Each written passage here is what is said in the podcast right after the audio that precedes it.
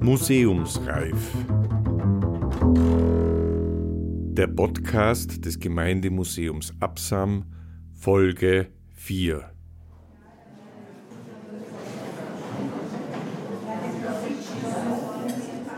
Schießwut. Seit Jahrhunderten, über alle Herrschafts- und Gesellschaftssysteme hinweg, ist der Wald mit dem darin für die Jäger gehegten und gepflegten Wild ein Herrschaftsrevier geblieben. Wer Karriere machen will, geht auf die Jagd. Wer jagen geht, trifft unweigerlich auf einflussreiche Prominenz aus Politik, Wirtschaft und Behörden.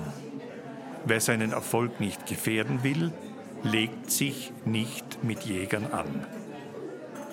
Mit dem Wildern als Phänomen im Hinterhof der Jagdgesellschaft hat sich in den 1970er Jahren der Tiroler Journalist Bert Breit beschäftigt. In einem ORF-Fernsehfilm, in einem Radiofeature und in einer unveröffentlicht gebliebenen Reportage für das Magazin Stern. Es liest Rainer Ecker, Musik Bert Breit.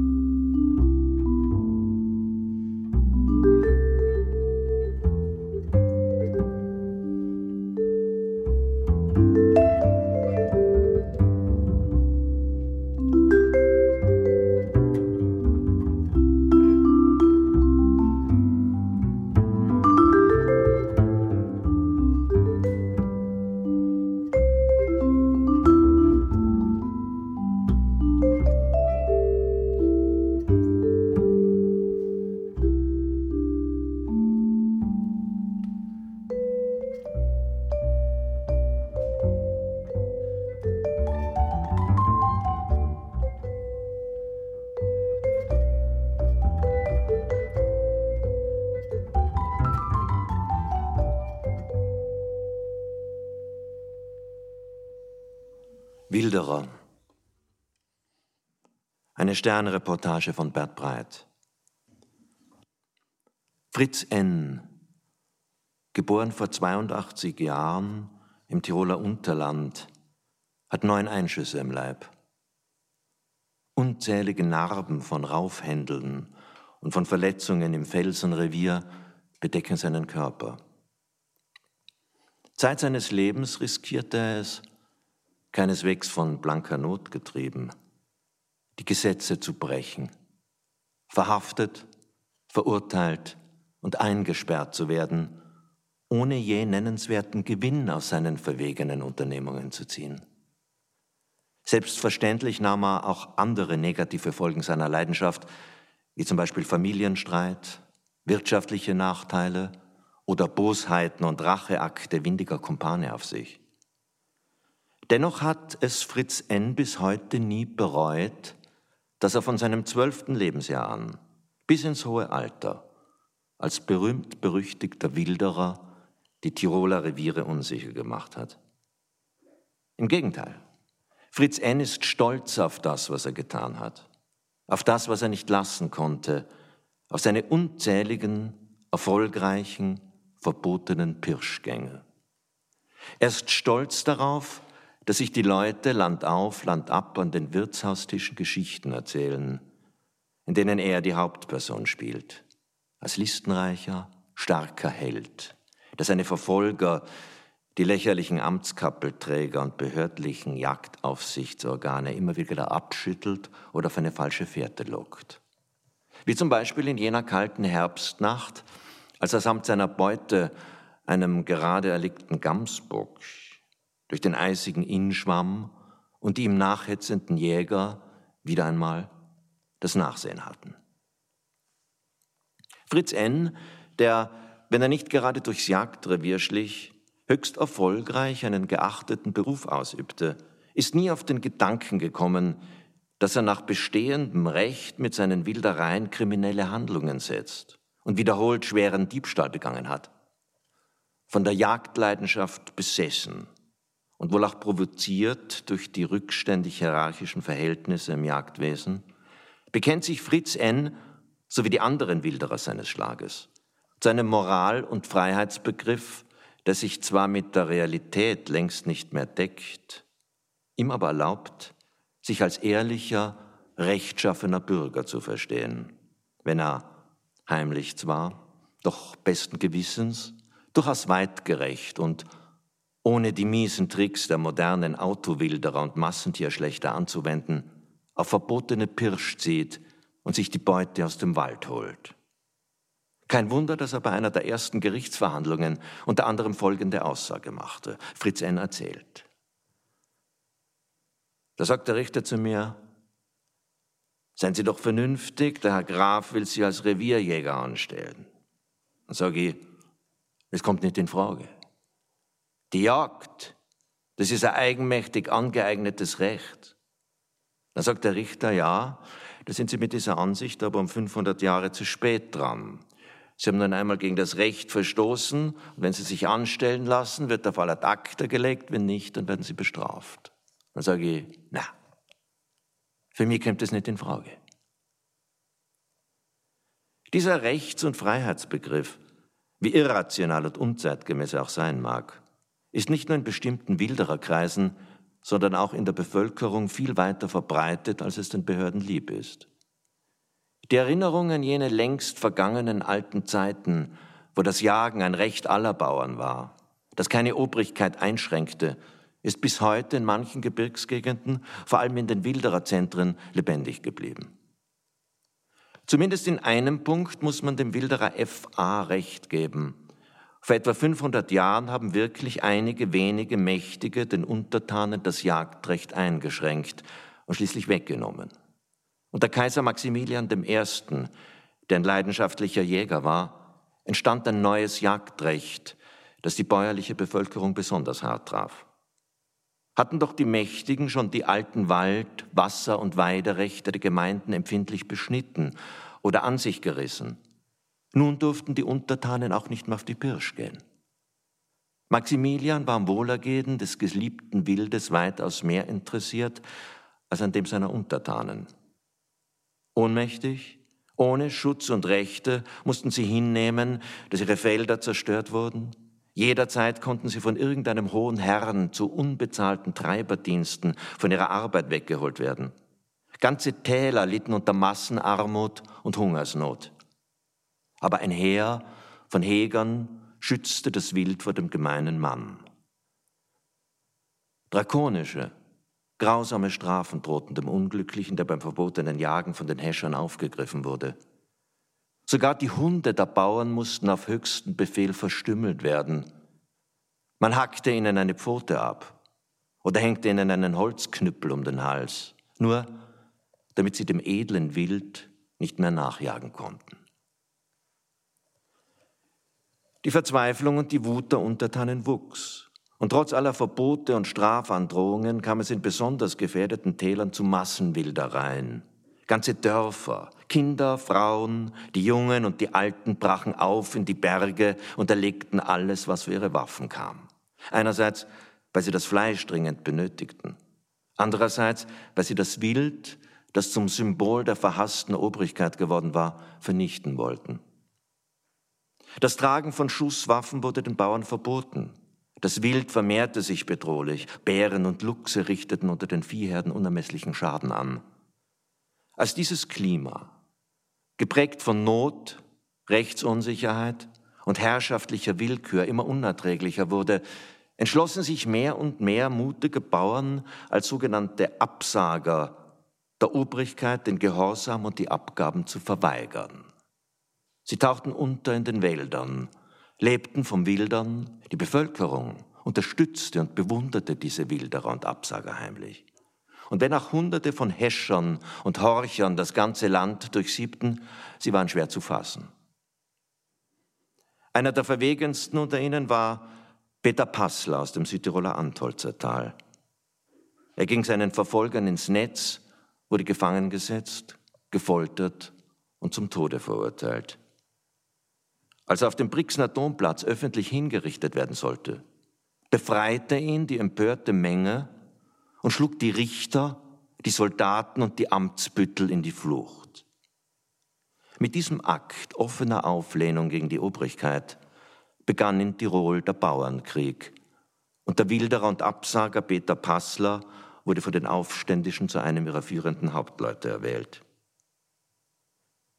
Seit diesen Zeiten, in denen sich Leute vom Schlag Peter Passlers gegen die Mächtigen und Reichen auflehnten, und von den Untertanen heimlich verehrt wurden, weil ihre Wilderertaten als Selbsthilfe, als politische Handlungen, als berechtigte Sabotageakte gegen die Obrigkeit verstanden wurden, verbindet sich in der Volksmeinung das Bild des Wilderers mit dem des Freiheitshelden, des Kämpfers für die Entrechteten, des Aufrührers, der keine Angst hat. Dieses Bild, teils romantisiert und idealisiert, teils verniedlicht und zum Klischee erstarrt, hat sich bis in unsere Tage herauf im Bewusstsein der Bevölkerung erhalten. Unzählige Wilderer profitierten im Laufe der Jahrhunderte von diesem Heldenimage, obwohl sie keineswegs mehr die aufrührerischen Motive der Männer von der Art Peter Passlers hatten. Sie wilderten aus Not, aus Leidenschaft, aus unbändigem Ehrgeiz, aus Rache, aus Hass, aus Neid, um ihre verlorene Ehre wiederherzustellen. Aber die Obrigkeit den Landesherr gar zu stürzen, hatte keiner mehr im Sinn. Ganz im Gegenteil.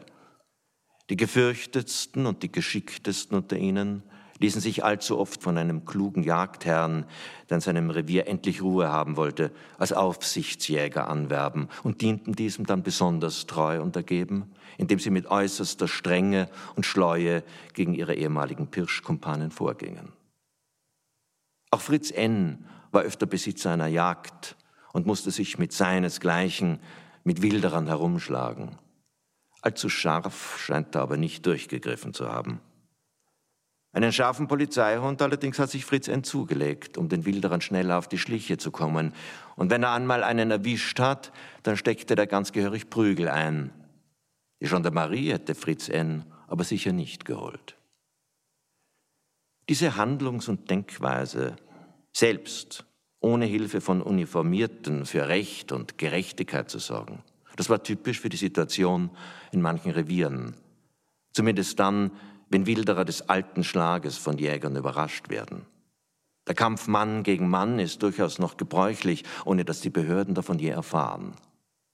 Zwar hat der alte Spruch, der Schnellere geht heim, viel von seiner todernsten Bedeutung verloren, man spürt aber noch einiges vom archaischen Pathos der Spielregeln, die zwischen den beiden Feinden, dem Jäger und dem Wilderer gelten.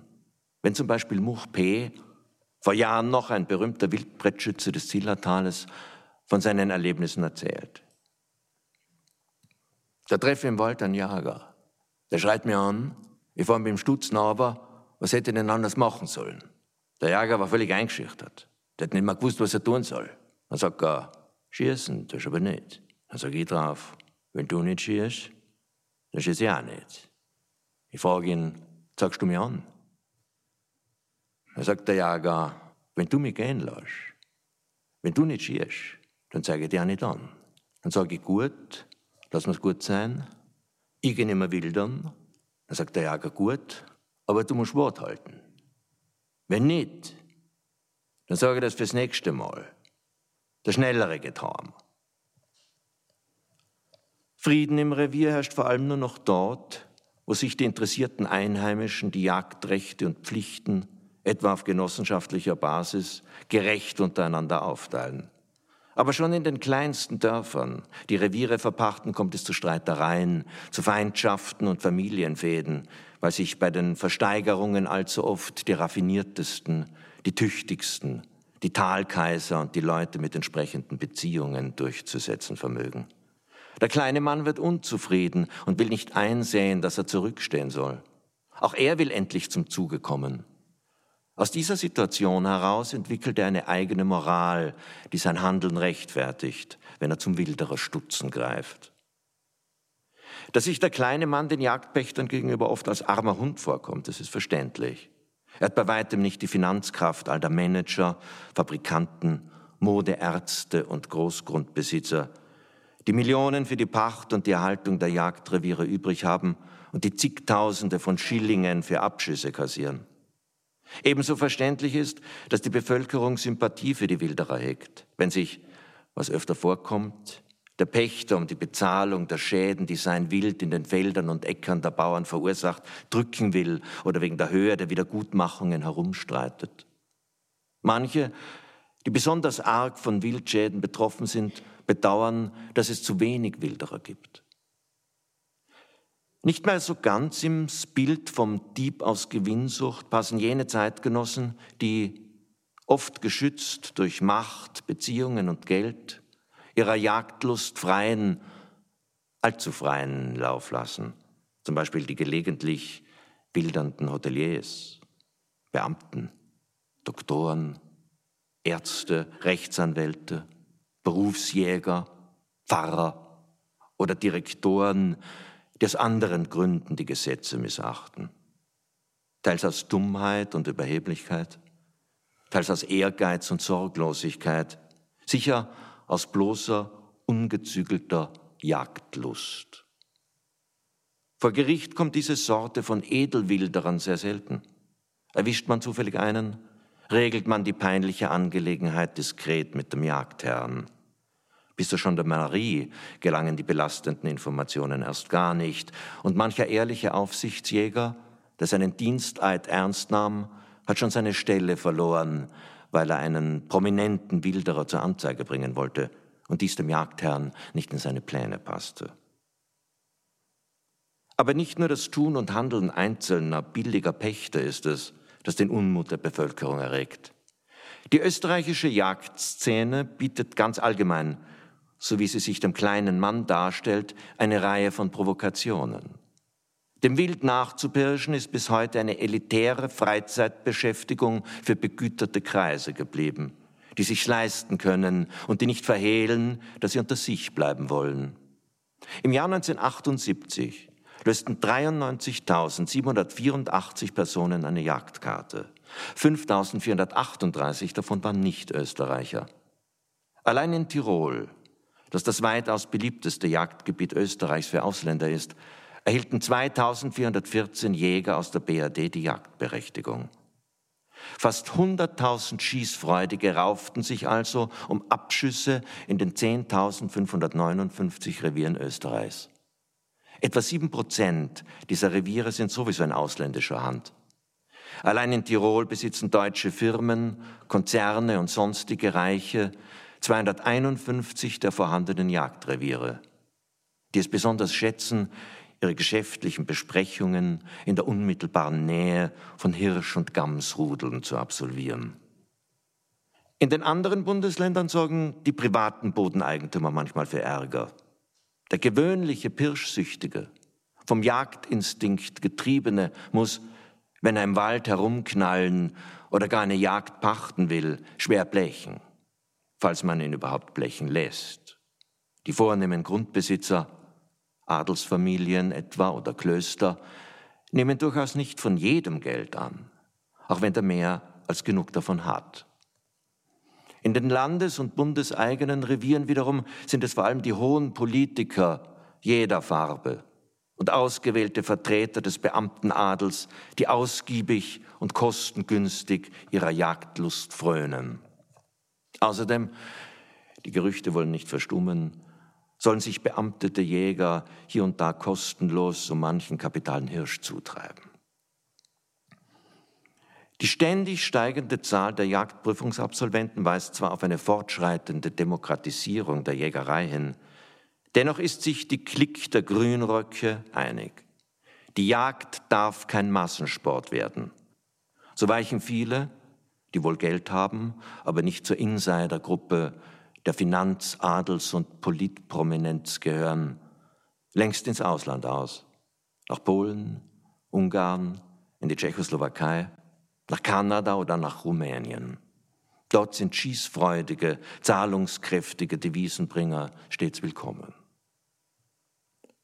Nicht nur die direkt betroffenen Bauern schimpfen über die Wildschäden, auch die Naturschützer, die Umweltexperten kritisieren in zunehmendem Maß, dass viele Reviere überheckt sind, dass der Wildbestand viel zu hoch ist und weisen nach, dass die Schäden bereits ein gigantisches Ausmaß erreicht haben.